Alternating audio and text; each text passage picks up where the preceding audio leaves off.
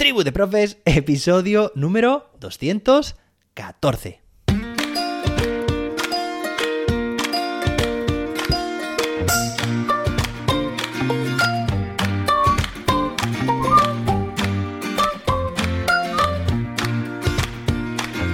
Hoy es jueves día 14... No, 14 no, ese es el episodio 214. Hoy es jueves día 10 de noviembre de 2022.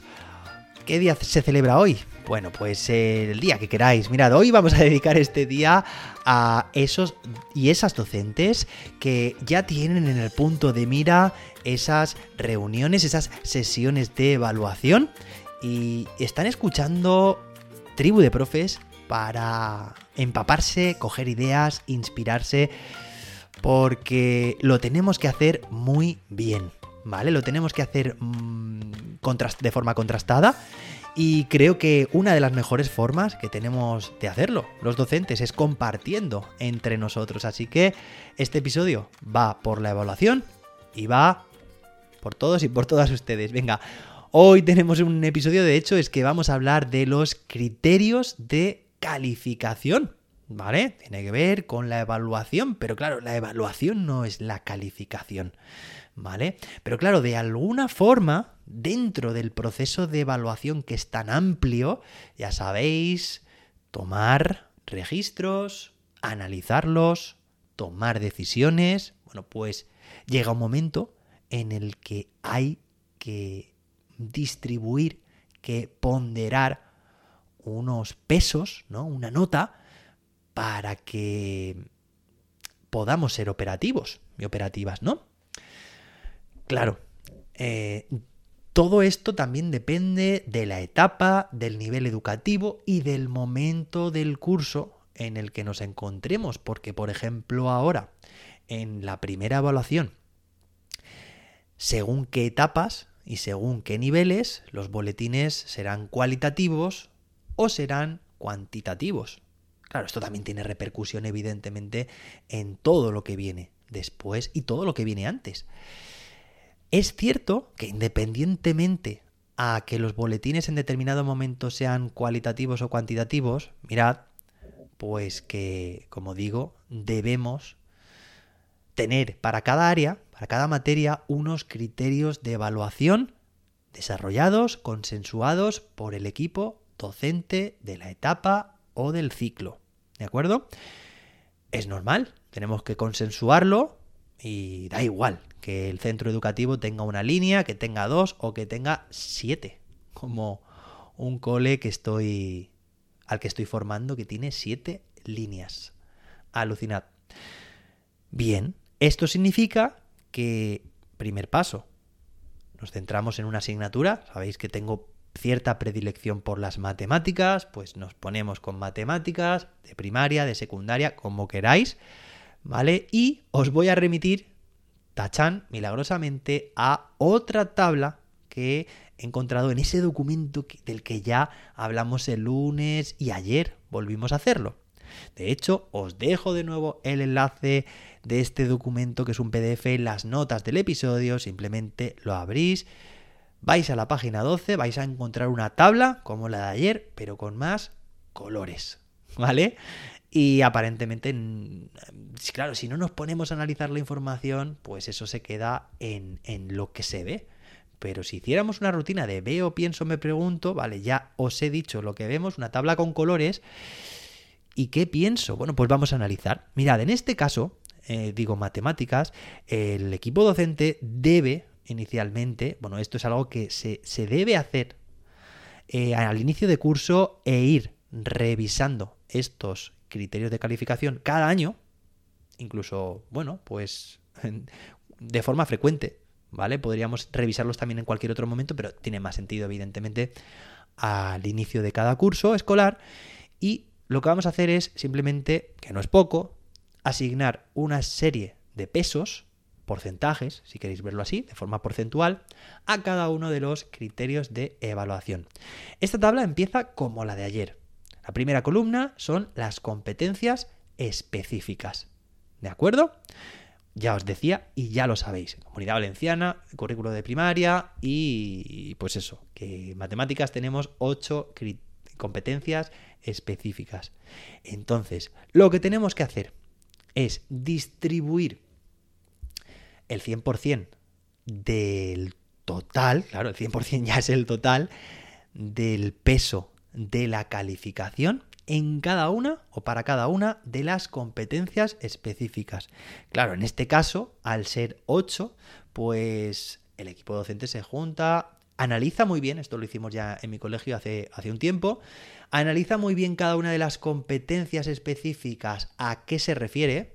Mm, spoiler, no es fácil, más que nada porque a veces cuesta interpretar exactamente a qué se refiere. Debería ser un acto proceso más sencillo, ¿no? Bueno, pues vais a ver que no lo es. ¿Vale? En función también de la asignatura, en función de, de la etapa educativa, evidentemente, ¿vale? Bien, pues asignamos. Es probable que, por ejemplo, la competencia específica 1 decidamos asignarle un 15% a la competencia específica 2 un 20%, pero luego habrá otras que, claro, si no, no, no, no nos va a salir con estos porcentajes que estoy diciendo el 100%, con una, unas competencias específicas que son 8. Entonces, bueno, pues luego habrá otra que a lo mejor son 10, o son 12, o son 12 y medio. Es que, eh, vamos, esto lo repartís como vosotros consideréis y de hecho esto forma parte de la concreción curricular del centro. Es decir, los centros, los docentes, los equipos docentes tenemos esa autonomía que no me canso de repetir, que no es coger la ley y aplicarla al dedillo, sino que tenemos un margen de maniobra necesario, imprescindible, para adaptar la ley a nuestro contexto. ¿De acuerdo? Pensad que esto funciona por capas, como las cebollas. A nivel estatal, LOMLOE, Real Decreto. A nivel autonómico, decretos y órdenes. A nivel de centro tenemos ahí una tercera concreción.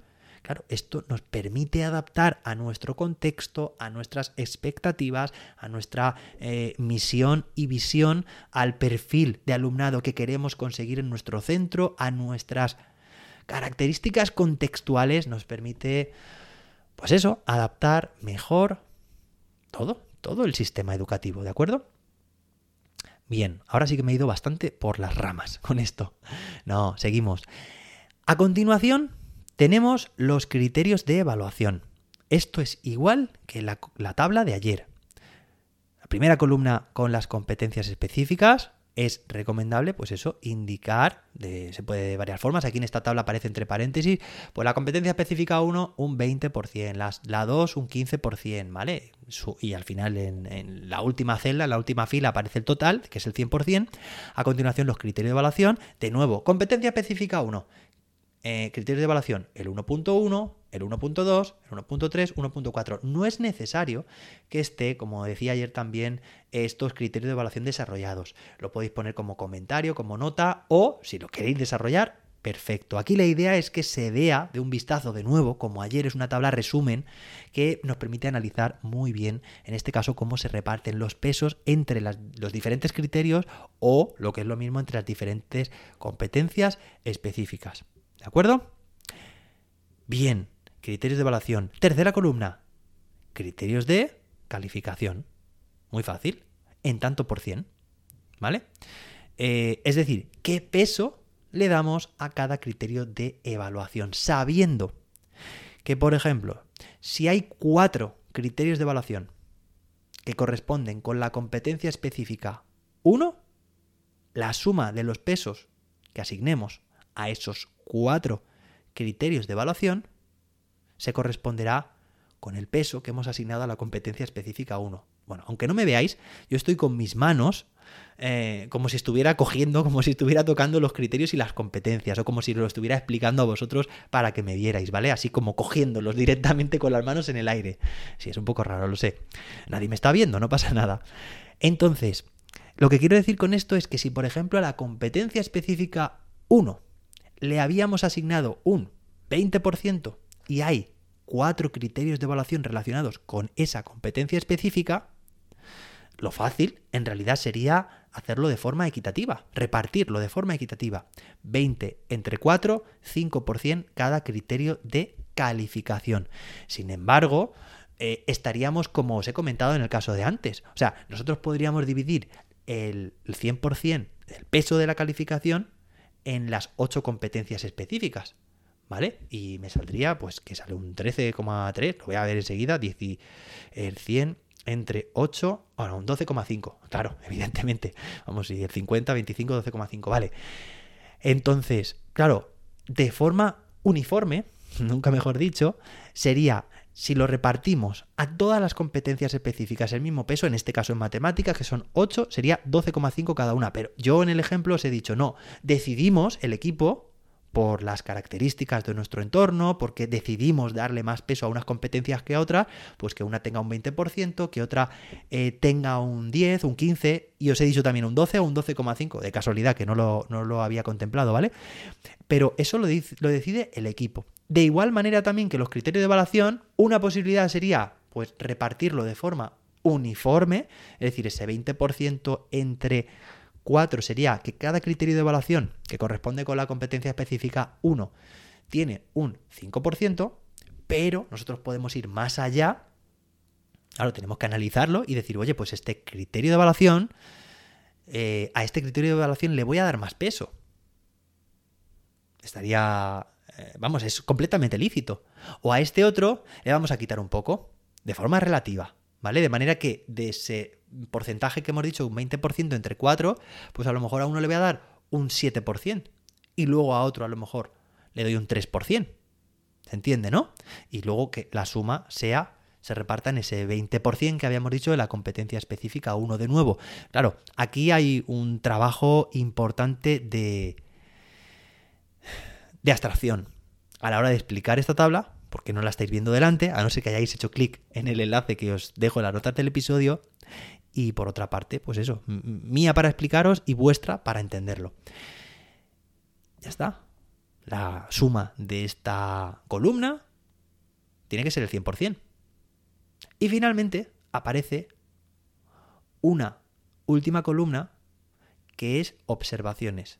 Y en este caso es muy fácil, porque aquí lo que vamos a hacer como equipo docente es expresar forma cualitativa, ya sabéis, cualitativa, ¿vale? Con palabras y expresando cualidades de lo que de la decisión que hemos tomado, pues el por qué se ha tomado esa decisión, porque claro, muchas veces eh, ver un número y entender, a lo mejor en el momento de hacerlo, todo lo vemos muy claro. A este le hemos asignado un 8% porque queremos darle más peso o a esta competencia específica un 20% porque hemos considerado que tiene más importancia o queremos darle más importancia, pero ya os digo yo que cuando al año siguiente revisemos esa tabla, esos criterios de calificación, a no ser que lo hayamos eh, dejado eh, registrado en, en, algún acta, pues difícilmente nos vamos a acordar de por qué esto y por qué lo otro. Porque un número por sí mismo, poner un 5, un 7 o un 20, pues sí, nos está diciendo el qué, pero no el por qué, ¿no? Entonces necesitamos tener eh, una columna de observaciones y aquí pues sed mm, específicos a la hora de, de explicar vuestros, vuestras decisiones porque os vais a facilitar vosotros y vosotras mismas el trabajo de cara al futuro, de cara a revisar estos criterios de evaluación que como hemos dicho debe ser una tarea periódica, bueno, al menos una vez al año. ¿vale? Bueno, hoy tenemos un episodio, hemos tenido un episodio un poco más breve, también la tabla era más corta. Y algunos me preguntáis, oye José David, ¿cómo es eso que un episodio cada día? Y últimamente te estás pasando, ¿eh? Hasta los 20 minutos. Bueno, pues os puedo decir, ya lo sabéis, que si meto mm, la gamba, pues esto no tiene edición, es como sale. Yo me pongo y digo, venga, tengo 20 minutos para vosotros, para vosotras. Y ya está, y me la juego bastante como quede. Bueno, bueno, voy pensando a lo largo del día también todo lo que voy a decir y, y espero que os guste. Si no, me decís, ¿eh? También se aceptan sugerencias en jose-david.com barra pregunta. Y me contáis lo que queráis, ¿vale? Espero que os haya gustado este episodio, este, esta tabla, criterios de calificación, Lombloe, bueno, está genial, también me he emocionado bastante contándoos esta, esta tabla. Y nos escuchamos mañana viernes, terminamos la semana, ¿habrá más Lombloe?